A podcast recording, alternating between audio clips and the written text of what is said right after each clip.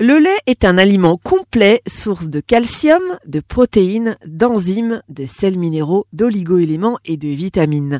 Docteur Shishporti Chayash, vous êtes médecin nutritionniste. Alors, qu'est-ce qui donne au lait sa blancheur? Alors le lait, c'est un mélange, c'est une suspension finalement avec de l'eau et des microglobules. Des microglobules qui font aux alentours de 5 microns, donc euh, on les voit évidemment pas à l'œil nu. Et en fait, c'est le fait qu'il y ait cette suspension qui prend la lumière. Il va y avoir une dispersion de cette lumière qui va en fait créer ce mécanisme un peu de blancheur du lait. En fait, la lumière n'est pas absorbée, vraiment, elle est diffusée. Et en fait, plus le lait va être gras, plus on aura ce mécanisme de lait blanc. On retrouvera cette blancheur du lait. Euh, donc on va retrouver dans les laits, par exemple, entiers, une blancheur plus importante que dans un lait écrémé. Alors, selon la réglementation française, le lait est défini comme, je cite, le produit intégral de la traite totale et ininterrompue d'une femelle laitière bien portante, bien nourrie et non surmenée.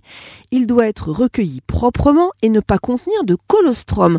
Alors, docteur, qu'est-ce que c'est que le colostrum le colostrum, d'abord, ça concerne tous les mammifères. C'est euh, une forme de lait, c'est pas vraiment un lait, mais qui est produit, donc en l'occurrence ici par la vache, dans les quelques jours qui suivent la mise bas. Comme chez l'humain, on va retrouver finalement une concentration assez importante, notamment d'anticorps maternels, qui vont aider à protéger euh, le nouveau-né. En l'occurrence ici le veau. Euh, le colostrum est aussi assez concentré en matière grasse et donc va être beaucoup plus énergétique que le lait. D'un point de vue réglementaire, finalement, ce colostrum, ben, il n'est pas considéré comme du lait à proprement parler, hein, qui a un encadrement assez strict, et donc il n'est pas distribué et il n'est pas consommé. En général, d'ailleurs, il est donné plutôt aux jeunes veaux, directement, encore une fois, pour contribuer à leur donner cette immunité maternelle. Docteur Corinne Chisporti-Chayash, merci. Vous êtes médecin nutritionniste à Paris, dans le 16e arrondissement.